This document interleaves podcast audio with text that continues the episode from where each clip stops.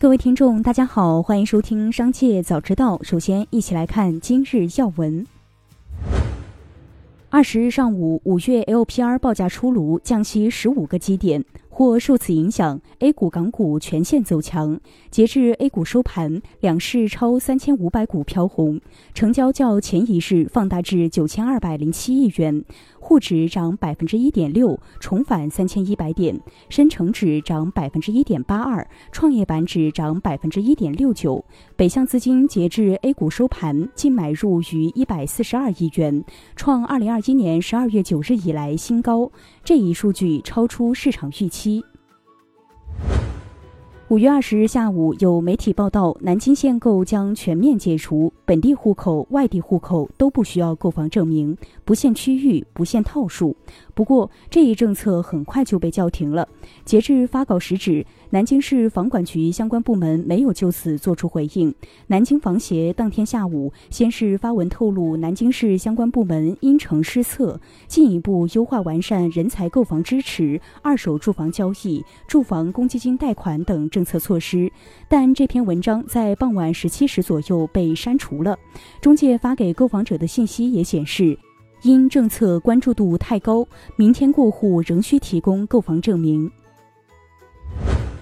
继续关注企业动态。近日，洛阳杜康控股有限公司发布了一则涉毒人员王学兵出境的宣传片。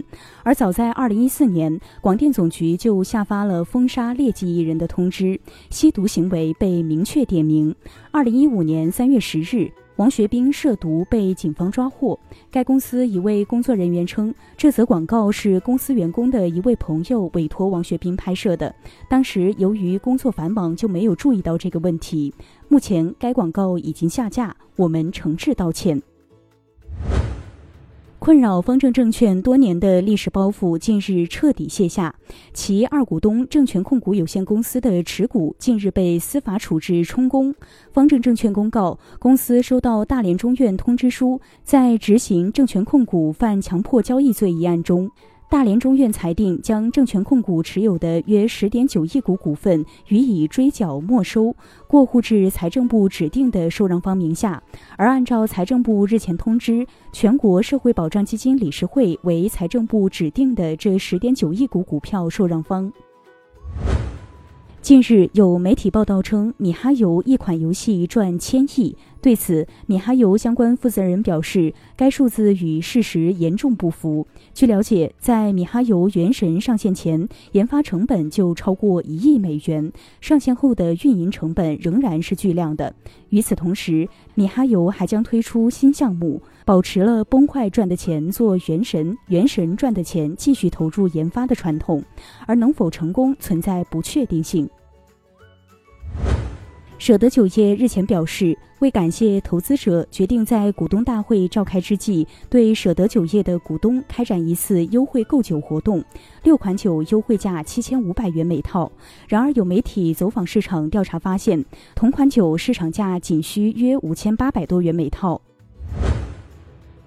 据卖卖平台爆料，转转单方面解约二二届应届生，自去年十一月底起，就因为疫情不让提前实习，直到今年三月五一假期半夜解散三方群，过后大规模毁约三方，主要对象是没有提前实习的学生，校招过程中还有养鱼的嫌疑。除转转以外，京东、腾讯、达达、理想、小鹏等企业也被曝在一定程度上毁约三方。五月二十日，蔚来汽车在新加坡交易所二次上市，成为首家在美国、中国香港、新加坡三地上市的中概股企业。开盘价为十六点九美元每股。值得一提的是，从二零二零年开始，考虑到中概股存在从美国退市的风险，众多企业未雨绸缪，纷纷赴港寻求二次上市。这种上市方式更为方便快捷。过去几年，新交所也努力吸引更多中国企业上市，但蔚来汽车的上市无疑开了先河。五月二十日消息，之江新实业有限公司及法定代表人沈国军被限制消费。据天眼查 App 显示，据北京市第三中级人民法院的公告，本案执行申请人为霍尔斯沃西有限公司，因之江新实业涉国内涉外仲裁一案，未按执行通知书履行给付义务，因此浙江新实业及法定代表人沈国军被限制高消费。接下来将目光转移到产业纵深领域。五月二十日，国内航空公司直飞的国内客运航班，如果收入没能覆盖可变成本，将获得来自财政的现金补贴支持。这一政策涉及的航班数量为四千五百班。从北京证券交易所获悉，北交所全国股转系统重庆基地日前正式揭牌，基地将开展面向重庆市创新型中小企业的培育工作，推动重庆创新型中小企业在北交所上市、全国股转系统挂牌，促进重庆市产业转型升级。五月十九日，加拿大政府以所谓国家安全为由，宣布禁止家电信系统使用华为、中兴公司的产品和服务，并称此系经家安全部门评估与加盟友协商后做出的决定。对此，在二十号举行的中国外交部例行记者会上，发言人汪文斌表示，中方对此坚决反对，将进行全面严肃评估，并采取一切必要手段维护中国企业的合法权益。最后，一起关注国际事业。